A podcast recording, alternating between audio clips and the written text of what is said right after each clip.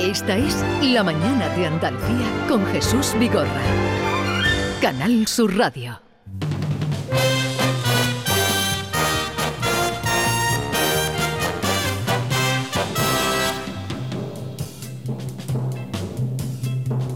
He andado muchos caminos, he abierto muchas veredas, he navegado en cien mares y atracado en cien riberas.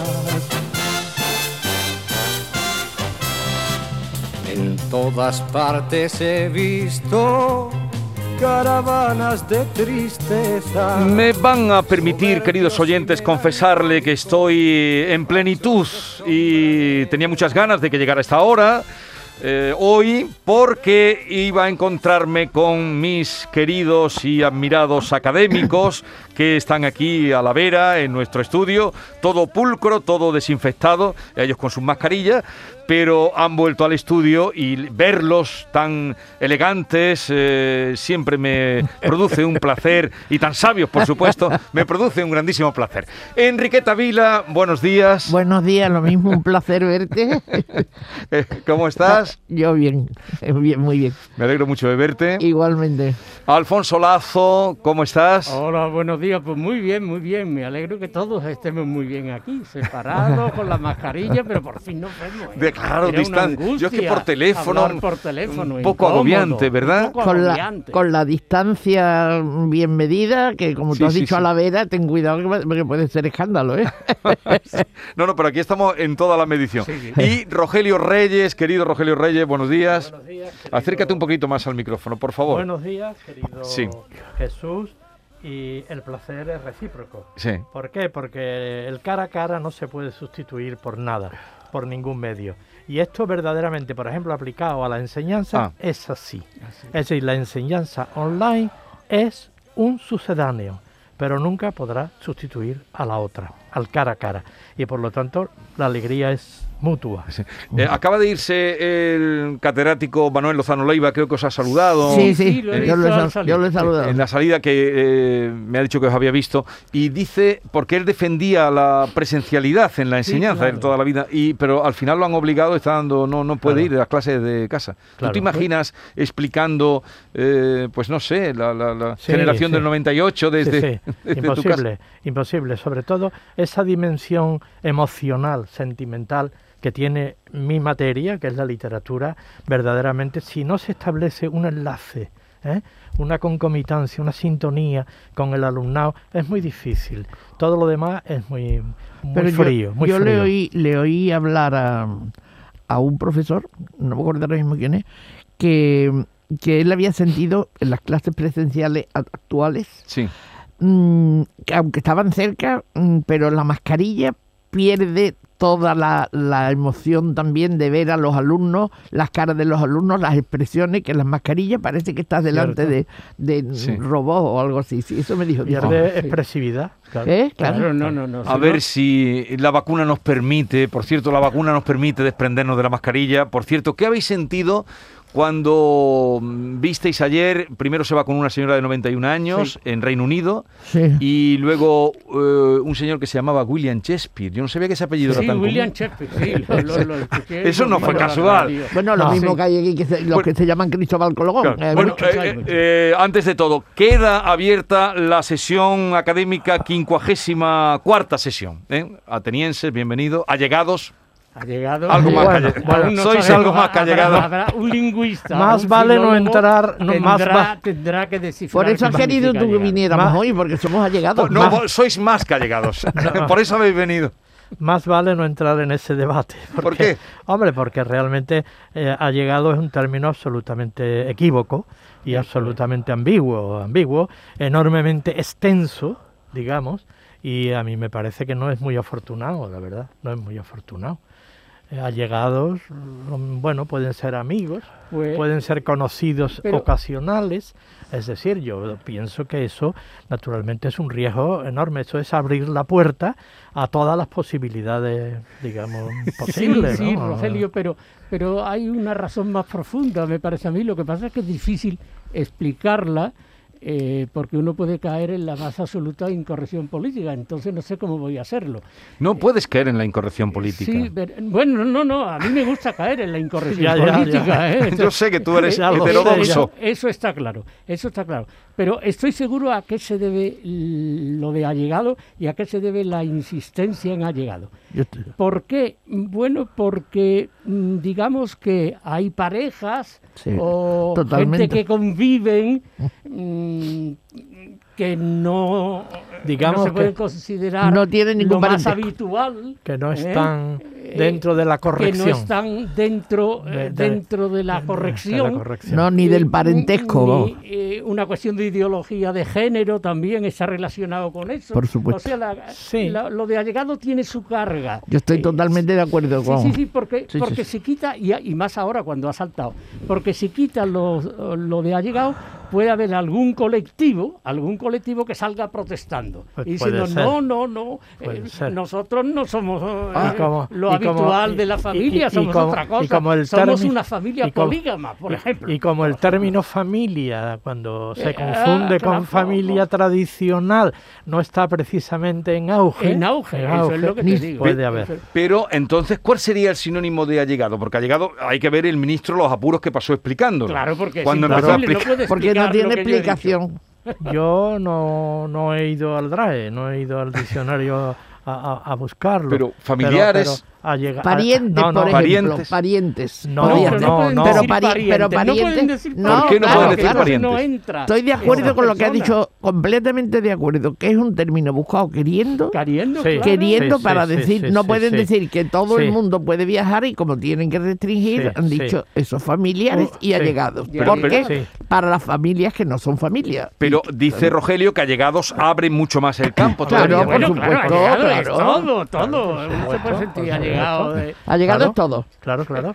Y, y además, pues no va, no, no va, no, no pone en tela de juicio la nueva dogmática, digamos, Eso es. del gobierno, en el sentido de que la palabra familia está y tal y cual. Y es verdad lo que ha dicho Alfonso. Bueno, eh, recordar- que puede haber otras, mm, ahora se habla de múltiples eso? variantes de la familia, etcétera, Claro, etcétera. claro, se Pero habló en su día. Lo no que es- pasa es que ha caído a mí en desuso. No me parece de- inocente, no me No, parece no, no, inocente. inocente, No, que no, que es lo no. que yo quería decir. Lo mismo que aquello de, eh, ya no se debe decir el padre y la madre, sino el progenitor A o el progenitor B. Aquello salió, Sí, sí, salió sí, el boletín oficial Y bueno, del y eso está- Lo que pasa es que ha decaído y Pero- ya pero eso me debe parece estar- que no lo cumple nadie. Pero eso debe estar en bastantes impresos oficiales. Eh, al principio estuvo en impresos no sé si oficiales, pero luego no. ya nadie lo usa. Eso de Pero la administración cosa probablemente sigue grotesca. imprimiendo Pues esos a lo impresos. mejor. No, pero la administración hace cosas que luego decaen. Por ejemplo, en el mismo gobierno, porque esto correspondió al gobierno de Zapatero, pues salió una orden por la cual desaparecían títulos como excelentísimo, ilustrísimo, sí. Bueno, pero nadie lo cumple ya. Sí, Pero es- se siguen utilizando. Se sigue, por eso digo que se Claro. siguen utilizando cuando no se deben utilizar Eh, eh, según es- la orden ministerial del... Eso es Pero una, ha caducado, eso una- ha caducado. Ha eso caducado, es sí, lo, que se llama una imposición administrativa atemperada por la inobservancia. Ah. Entonces decía, es decir, cuando hay cuando hay un- hay una sobrecarga de legislación y de normativa, etcétera, pues eh, claro eso es incumplible. Y como es incumplible, al Eso no es. observarse se diluye. Se diluye, Eso. se diluye. Eh, todo esto ha empezado porque, claro, cualquier cosa nos lleva a una conversación, que es lo que pretendemos con este encuentro de académicos. Eh, pero yo quería preguntaros qué sentisteis. Eh, fue ayer o antes de ayer cuando de ayer. visteis esas imágenes de Ah, la sí, vacuna sí, sí. que eh, no sé si sentisteis alegría, esperanza. eh, No, yo no sentí eso. ¿qué sentiste? Yo, yo sentí, bueno, mm, por ejemplo, al, al- cuando nos dijeron que la reina de Inglaterra, que tiene noventa y tantos años, heroicamente se iba a poner la vacuna. No, si a, si a mí, yo, yo pediría ser el primer voluntario de la vacuna. Eso, eso no es ninguna heroicidad para mí. Vamos, ni, ni para mí ni para nadie. Eh, eh, es estupendo estar seguro, ser el primero en estar seguro. ¿eh? Bueno, Sí. O sea, que, que, que los viejecitos a mí me parece encantador, encantador. Pero bueno, yo también casi soy un viejecito, si no lo soy ya. Y yo lo que me gustaría ser el Pero- primero en ser vacunado. Porque tú crees en la eficacia y en la Yo efectividad sí de la creo en vacuna. la eficacia de la pero, vacuna. pero hay muchas dudas. Claro, hay, un muchas 40% dudas. A mí- o un 50% que no cree. Pero eso me parece un disparate. ¿eh? Bueno, no lo sé porque... A mí me mm, parece... Alfonso se ofrecería voluntario Yo, aquí en ahora España mismo, para ahora la mismo, ahora que mismo. Traigan, que traigan Tú la no, vacuna y me yo la no, yo no, no, yo no, yo sí, no. ¿Por qué yo no? sí. Yo, porque, porque, porque los propios especialistas y expertos, etcétera, no te dan una seguridad absoluta. Ya, pero- no, no sabemos, no sabemos. La vacuna de la gripe ya sí, porque ha sido verificada claro. durante años. Pero en esta vacuna todo es bastante experimental. Sí, la ¿eh? talidomida. Entonces, yo, recuerda. mm, como se le ha propuesto a los señores del gobierno que se vacunaran y han salido con una sutileza Pues no, pues no. diciendo No. no. queremos privilegios. No, Sí, exactamente. Bueno, pues sí, yo lo considero Esto un privilegio. Me gustaría tener ese privilegio. Bueno, ya ven ustedes, Al- Alfonso se ofrecería. ¿Y tú, Enriqueta? Yo también me la pondría por varios motivos. Por eso, por ejemplo, yo tú has preguntado, voy directamente a tu pregunta. ¿Qué sentimos ayer cuando Cuando visteis- era- fue antes de ayer. Antes Yo de ayer, sí. envidia. Cuando vimos a la señora, no, a yo sentí que aquello era una cosa preparada para dar ejemplo, una Bueno, cosa claro. ejemplificante, lo cual me parece muy bien porque como estamos viendo aquí mismo, hay personas que no confían en la vacuna, entonces ponen a una señora viejecita, muy muy mona, muy, Muy arreglada. muy arreglada, muy eso, y, y la sacan la señora primera que se pone la vacuna, ella contentísima, todo el mundo aplaudiendo, eso es una cosa de ejemplaridad, porque no creo que eso tenga que ser una puesta en escena, se han empezado a vacunar y se ha empezado a Bueno, vacunar, pero ah. Perdón, perdón. Sí, eso fue eso. Eso es lo que yo sentí. Sí. Que estaba viendo un, un pequeño, estaba viendo un- pequeño- un show, una, un una pequeña representación. Son- Una pequeña representación ejemplarizante. Sí. Ahora, tú me preguntas que si yo me la pondría, yo, mm, con, como dice Rogelio, con la reserva de que no sé cuál es la mejor, ni que... Ah, yo me creí que la primera que iba a salir era la de Stanford y la de Oxford, que, que no sé por qué me, da, me daba más seguridad, pero en fin, yo ahora mismo me llaman para ponerme la vacuna y voy Y me la pongo. Sí, Y sí. Rogelio, no. Por Son- supuesto. Son, hábiles los ingleses. ¿eh? Yo sí sé que esto, esto es una puesta en escena Claro, al principio, claro. absolutamente. Porque se han buscado a un señor que se llama William, William Shakespeare. Esto, esto, esto tiene una enorme repercusión. Los ingleses en pleno Brexit, que están Sí, sí. intentando negociar Sí. y llevarse una parte muy favorable de esa negociación, o sea, de alguna manera salir de la, de la Unión Europea, pero seguir con bastantes privilegios todavía.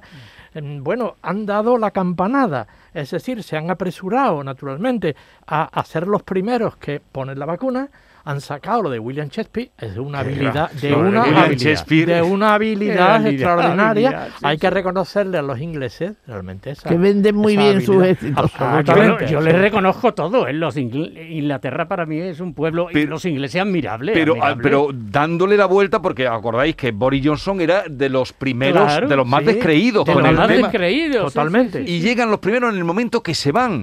sí. Claro, y, y han- y han- y bueno, se han convertido en los pioneros en todo el mundo, ¿me entiendes? Han sido habilísimos y además en plena negociación del Brexit que en tres o cuatro Pero, días no, no, tiene que resolverse. Pero una, una habilidad quizás malvada, lo que ha insinuado Bueno, Jesús. Es bueno. decir, ahora que nos vamos es cuando esto va a funcionar. Cuando bien. somos los Claro, primeros a poner la claro. vacuna, Ah, pero, pero claro, olvidan que, queriendo, que las vacunas llegan allí porque Bélgica, eh, el laboratorio de Bélgica, claro, la- toda, toda, claro, toda la, es toda la Unión Europea. estrategia de, de Pero esa malévola habilidad ha sido una constante en el Reino en Unido. el Reino Unido. Tú lo sabes Por mejor que. Oye. ¿y qué os parece la, la locución ayer, ya que estamos metidos en política, la locución que hizo Angela Merkel, que ha sido muy comentada eh, por eh, esta mañana los mismos tertulianos? Uno decía que había tirado de la copla. La locución, vamos a escucharla, creo que la habéis visto todo, ¿no? Sí, sí, la sí. locución. No, no. ¿Tú la has visto, Rogelio? Sí, Sí, sí, Pues la vas a escuchar un fragmentito ahora y sacarás eh, lo que ella o en qué, en qué actitud lo dijo. Me duele verdaderamente en el fondo de mi corazón, pero si para ello tenemos que pagar un precio y que el número de muertos sea cada día de 590, no es aceptable desde mi punto de vista. Y le aplaude eh, En todo el el. Bundestag. En el Bundestag, sí. Yo, yo, mm, a mí me impresionó muy favorablemente, porque fue una locución muy vibrante, muy vibrante, pero que dio la impresión de autenticidad. Que había verdad. Eh, que había verdad, eso. efectivamente. Sí, sí. Esa es la impresión que yo he sacado de esta Sí, señora, sí.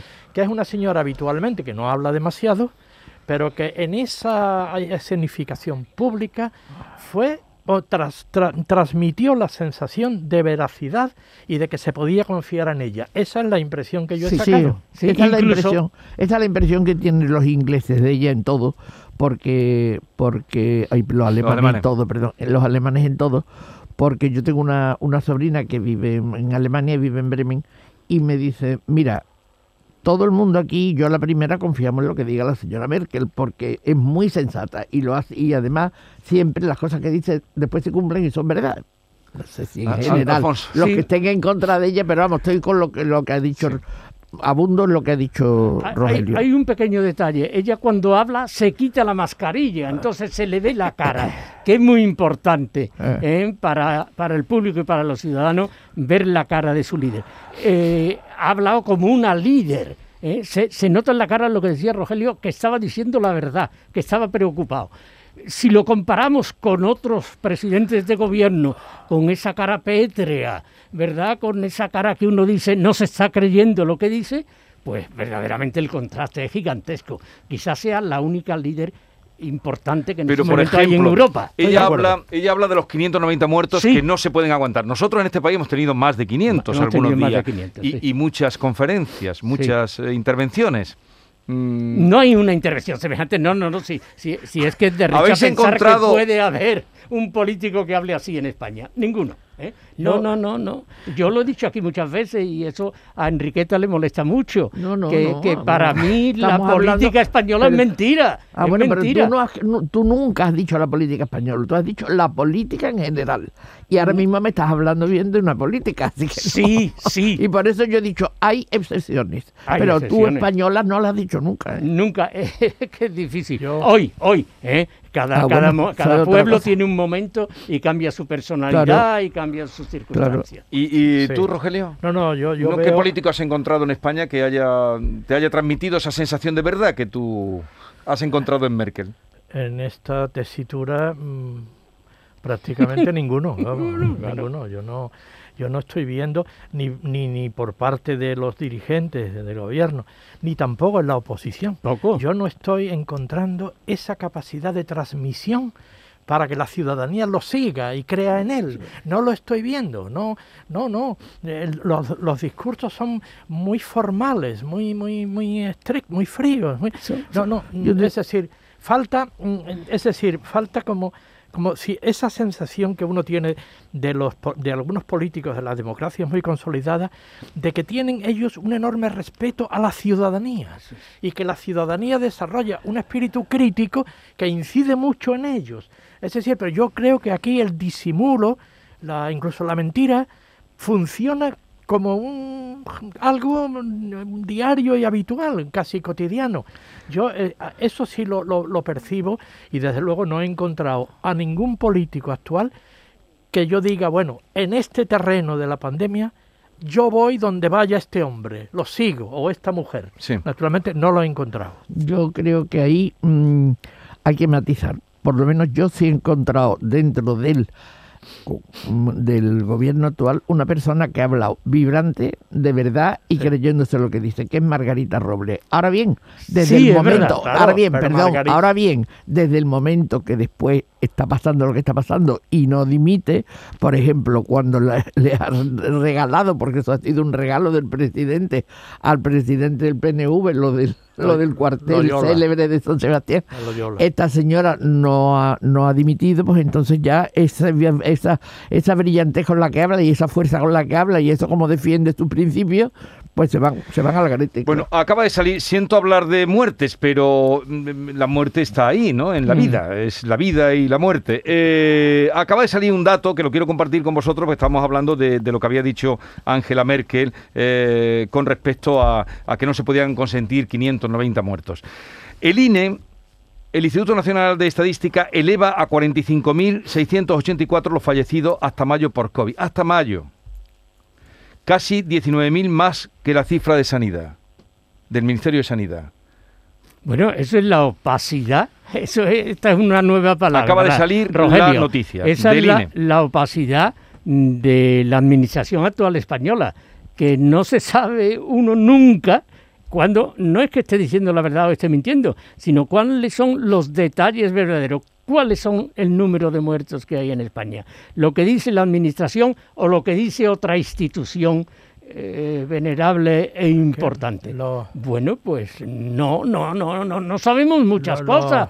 Por- son increíbles. ¿eh? La, la administración española actual mm, es increíble, Los- es increíble. Lo sorprendente es que esto está durando muchísimo. Esta contabilidad errónea o, en fin, opaca o como queramos llamar, se ha podido solventar en tres, cuatro, cinco meses, pero es que llevamos ya desde el mes de febrero. O sea que la contabilidad no se aclara. No se Y- aclara. Y, ha habido ya, digamos, tiempo suficiente para que eso se aclare. Y sin embargo, seguimos con el mismo debate. Esto realmente es impropio de una sociedad moderna con los medios informáticos que hay, con la información, etcétera. Yo, esto es una cosa insólita, como Bueno, insólita, pero otras. también responde a una cosa, eh, a una filosofía especial. Es decir, eh, tenemos que aprovechar los políticos, ¿eh? los políticos, no sé si en el resto del mundo, Enriqueta, pero en fin, los políticos aprovechan la circunstancia incluso trágica como es la de la pandemia para sus intereses particulares políticos. Y entonces, a lo mejor, no se dan cifras exactas porque no interesa decir que en tal comunidad que no es la mía va muy bien. Y en cambio que en esta comunidad que es la mía va muy mal. Y entonces, claro, se hace un enjuague con los números para que eso no Sí, se sí, note. Y ya está. Pero que están, que están utilizando. Se está y está- utilizando, Estoy, que es lo estoy trágico. totalmente de acuerdo contigo que se está utilizando Sí, sí. esta- este momento de pandemia trágico para, para llevar la política por donde ellos quieren. Eso está clarísimo. Además, es una, es una ocasión única que no van a encontrar No, otra. Pero, Mm. pero es que se ha dicho por presidente dicho, del dicho, gobierno, ha dicho, no podemos perder esta oportunidad histórica. Eso lo ha dicho hace tres semanas. Bueno, oportunidad, oportunidad, es una cosa buena que uno agarra para que no se escape. Pero ¿qué es lo bueno en estos momentos en España? Pero claro, ¿a quién creer? Se preguntará hoy la gente cuando oiga esta del Instituto Nacional de Estadística, Exacto, que son 45.684, muy por encima, bueno, Muy por 19.000 encima. más. exacto. Vamos a poner una canción. mm, vamos- a poner una canción. Venga. Y, eh, eh, un, un pequeño juego. Eh, pon la canción. Siempre que te pregunto que cuándo, cómo y dónde. Aquí no se puede hacer juego como en el MUS, ¿eh? ¿Quién creéis de los tres que ha podido elegir esta canción? ¿Quién? Que cada uno de que- los... no, cada- a ver si se averigua, un poco juego. Sí, sí, venga. ¿Quién venga. ha podido, Rogelio, elegir un poquito más de música? ¿Quién, quién es? ¿Quién de los tres Ha ha, podido elegido esa elegir canción? esta canción? Pues yo creo que Enriqueta. Enriqueta. ¿Quién? Yo creo que yo. Sí, sí, sin duda, sin duda. Enriqueta, Enriqueta. Me suena Enriqueta. Enriqueta, Este no sí. será Bonés de San Pedro o No, no, no. Machín, es de machín.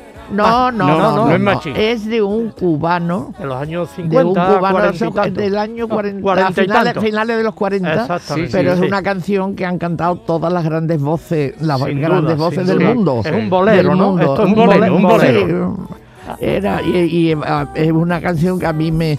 Pero claro, es que yo, mm, cuando me dicen elige una canción, me, me acuerdo de las canciones.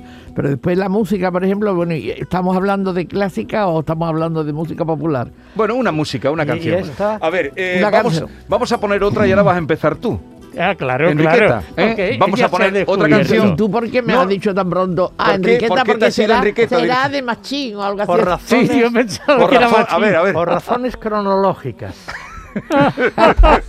No, por Dios. La cronología No, no, en las no. canciones son todos iguales. Hablo de una cronología genérica. Ahora, Enriqueta, tú vamos a poner otra canción y tú dirás cuál de los dos, porque ya eh, eh, vas a empezar tú. Adelante. Tonto el que no entienda. Cuenta una leyenda que una hembra gitana conjuró a la luna hasta el amanecer. Llorando pedía al llegar el día de esposar un calé. ¿La conoces la canción?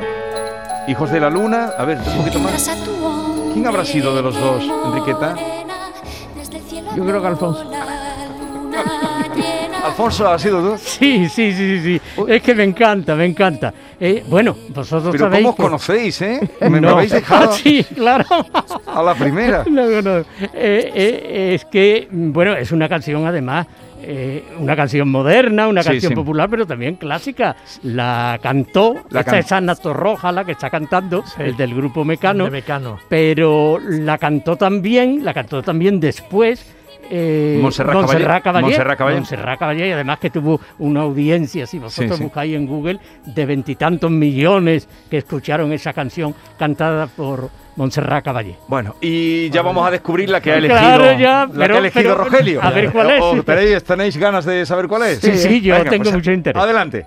Colgado de un barranco, duerme mi pueblo blanco, bajo un cielo que afuera de no ver nunca el mar, se olvidó de llorar. Joan Manuel Serrat, Sí. Sus callejas Sí, sí. de polvo Pueblo Blanco. ¿por qué esta canción? por no pasar. Por Lora. Pues porque efectivamente, aunque, aunque, aunque naturalmente mi pueblo no es un pueblo colgado de un barranco y es un pueblo muy grande, etcétera, etcétera, pero tiene rasgos de la, la vida del pueblo. Yo he vivido continuadamente hasta los 17 años en un pueblo y a mí me trae muchos recuerdos de claves de la vida de, de- de ese pueblo. ¿Eh? Pues eh, vamos a terminar ya. Yo creí mm, el pueblo blanco de, Sí. de Rogelio. Y yo que me había traído aquí, yo quería empezar hoy con vosotros. Fijaros, tengo muchos temas. ¿Qué es lo más inteligente que se puede hacer en esta vida? Lo dejamos para el próximo día. Vale. ¿Qué es lo más inteligente Que se puede hacer. hacer en esta Hacer en vida? esta vida, porque, porque hay que pensarlo. Yo lo tendría que pensar. Yo no, entonces pues traeré otra. No, no, no, Porque no. me gusta.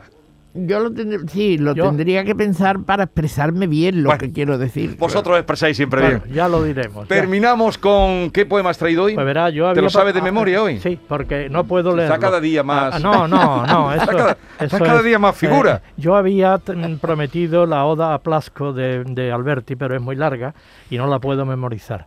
Entonces voy a traer un, un, tra- un poema que en cierta manera es una consolatoria contra la muerte, porque hemos dicho, es decir, cómo al, final nosotros no tendremos conciencia de ese último momento de la muerte.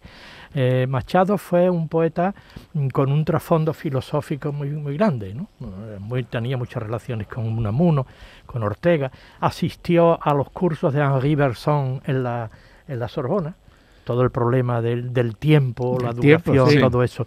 Y entonces mm, él escribe un poema que yo creo que es el resultado de una especie de, de- de- de, pesadilla nocturna. Sí. Eh, y entonces se tiene que consolar. Y se consuela recurriendo al viejo tema de la laguna Estigia, de la Sí. barca de Caronte, y la idea entre las dos orillas, la orilla vieja y la orilla nueva. Y con un símbolo muy, muy barroco, que es el reloj, el reloj. Bueno, el poema dice así. Daba el reloj las doce y eran doce golpes de azada en tierra. Mi hora grité. El silencio me respondió, no temas. Tú no verás caer la última gota que en la clepsidra tiembla. Dormirás muchas horas todavía junto a la orilla vieja y encontrarás una mañana pura amarrada tu barca a otra ribera. Preciosa, es preciosa. Muy Un bonito. poco macabra, pero preciosa. Ro- Rogelio Reyes, Alfonso Lazo, Enriqueta Vila, eh, me ha dado muchísima alegría de veros. Hasta la próxima sesión académica. Se cierra la académica, allegados todos. Podéis iros, eh, quedáis liberados. Podéis ir en paz. Adiós. encantada de Adiós. verte, Jesús. Adiós. Adiós. Esto debe-